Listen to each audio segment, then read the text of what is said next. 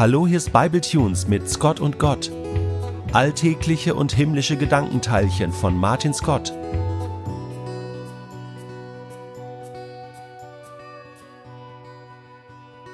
Neulich Nacht wachte ich schweißgebadet und sehr kurzatmig auf. Mein ganzer Körper war gestresst und ich litt wie ein Hund. Es dauerte eine halbe Ewigkeit, bis ich begriffen hatte, ich hatte nur fies geträumt. Man träumt ja häufiger mal Blödsinn. Aber in diesem Traum ging es um Leben und Tod. Ich stand in einem Raum, neben mir meine älteste Tochter, die zurzeit zehn Jahre alt ist. Wir hatten beide Tennisschläger in der Hand und starrten gebannt auf ein kleines Kästchen, das auf einem Sideboard an der Wand gegenüberstand. Um Punkt 15 Uhr, so war es uns prophezeit worden, würde sich das Kästchen öffnen. Und das tat es auch. Herauskroch eine Tarantel, eine große behaarte Spinne. Allerdings nicht in der Größe einer Handfläche, sondern mehr in der Größe einer mittleren Blumenvase. Wir hatten diese Prophezeiung erhalten, dass die Tarantel um Punkt 15 Uhr dort herauskommen würde, dass sie versuchen würde, an uns vorbei zum hinteren Ausgang des Hauses zu gelangen, dass sie dabei versuchen würde, meine Tochter zu ermorden und dass wir sie am besten mit Tennisschlägern aufhalten und in Stücke schlagen könnten. Aber die Tarantel konnte nicht nur langsam kriechen, sondern sie konnte auch schweben, ohne dabei zu fliegen, denn Flügel hatte sie nicht. Und so hob sie dann auch gleich ab vom Kästchen, als wäre sie eine Martial Arts Tarantel. Ach ja, und kurioserweise hieß sie übrigens Maradona, nur mal so nebenbei. Sie schwebte, die Beine wie in einer buddhistischen Meditationshocke angezogen, über dem Kästchen, zuckte in der Luft als gesamter Körper mal nach links, mal nach rechts und kam uns beiden bedrohlich näher, die wir unsere Tennisschläger vor uns in die Luft hielten. Sie schien es nur auf meine Tochter abgesehen zu haben. Und während des Traums musste ich noch an eine wichtige Botschaft denken. Deine Tochter wird diesen Kampf nicht überleben.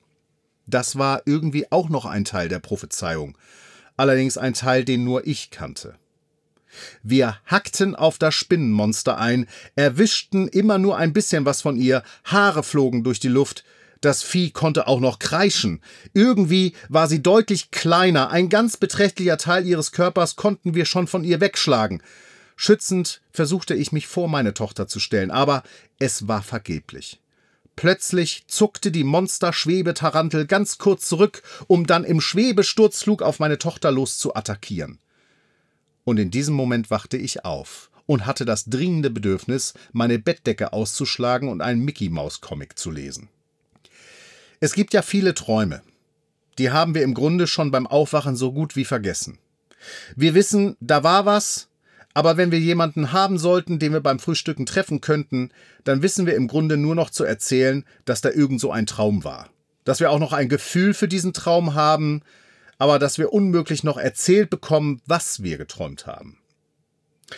Und dann gibt es da diese wenigen seltenen Träume, von denen du Tage und Wochen später noch ganz genau weißt, was du geträumt hast, wie du aufgewacht bist und dass du auch noch für längere Zeit nicht für möglich hieltest, dass du wieder in der Realität angekommen bist. Der Traum mit der Monster-Tarantel war ein solcher Traum. Und so saß ich am nächsten Tag irgendwo in der Welt herum und dachte darüber nach, was das eigentlich für eine Welt ist, in der es mitunter sogar für den Menschen gefährliche Spinnen gibt. Und wie das Leben eigentlich anderswo verläuft, indem es giftige Spinnen und erwürgende Schlangen und beißende Tiger gibt. Und mir fiel dabei auf, dass Deutschland zusammen mit wenigen anderen Ländern dieser Welt eigentlich so was wie eine Art Paradies darstellt, in der das Leben total friedlich wirken kann, von persönlichen Umständen und Schicksalen mal abgesehen. Anderswo muss noch nicht mal Krieg oder Hungersnot herrschen, und trotzdem ist der Mensch auch dort permanent bedroht. Der eine eben von Spinnen, der nächste von Haien und der dritte von Schlangen. Es muss ein Leben sein, das wir uns im deutschsprachigen Europa überhaupt nicht vorstellen können. Es muss sich anders anfühlen als unser Leben. Aber auch diesen Menschen, und das war dann mein nächster Gedanke, liegen die biblischen Berichte vor, in denen von einer guten Schöpfung die Rede ist und von einem Gott, der Frieden stiftet. Und ich dachte so bei mir, wie lesen sich ganz anderswo eigentlich die Passagen von einem liebevollen Gott, der Frieden und Respekt für jedermann will? Aus meiner christlichen Prägung im deutschsprachigen Europa bin ich so sehr davon geprägt, dass ich an satte Blumenwiesen und grün bewachsene Berge denke, wenn ich so etwas höre wie Psalm 121. Ich hebe meine Augen auf zu den Bergen. Woher kommt mir Hilfe? Meine Hilfe kommt von Gott, der Himmel und Erde gemacht hat. Er wird deinen Fuß nicht gleiten lassen, und der dich behütet, schläft nicht. Da habe ich dann so eine ganz ursprüngliche Welt vor meinen Augen, die einfach nur sanft und heile und gut ist, weil mir solche Bilder auch so oft präsentiert wurden mit einem Video oder einem Bild oder einem Gemälde, auf dem dann oftmals unberührte Natur drauf ist, die angeblich rein und satt und gut und friedlich sein soll. Aber da draußen und fast überall lauern gefährliche Schwebetaranteln. Das weiß ich jetzt. Wie viel krasser muss dann eigentlich biblisches Wort in den Ohren von Menschen klingen, die in deutlich gefährlicheren Gegenden dieser Welt leben als ich, der ich in einem Land lebe, dessen giftigstes Tier das Petermännchen ist, das sich zum Glück weit weg von mir in der Nordsee einbuddelt.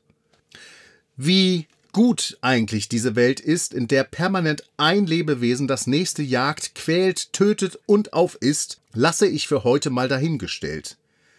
Mir ist in diesen Tagen nach meinem Traum ein Gott, über den gesagt wird, dass er in der Lage ist, deinen und meinen Fuß nicht gleiten zu lassen, umso größer und sympathischer geworden.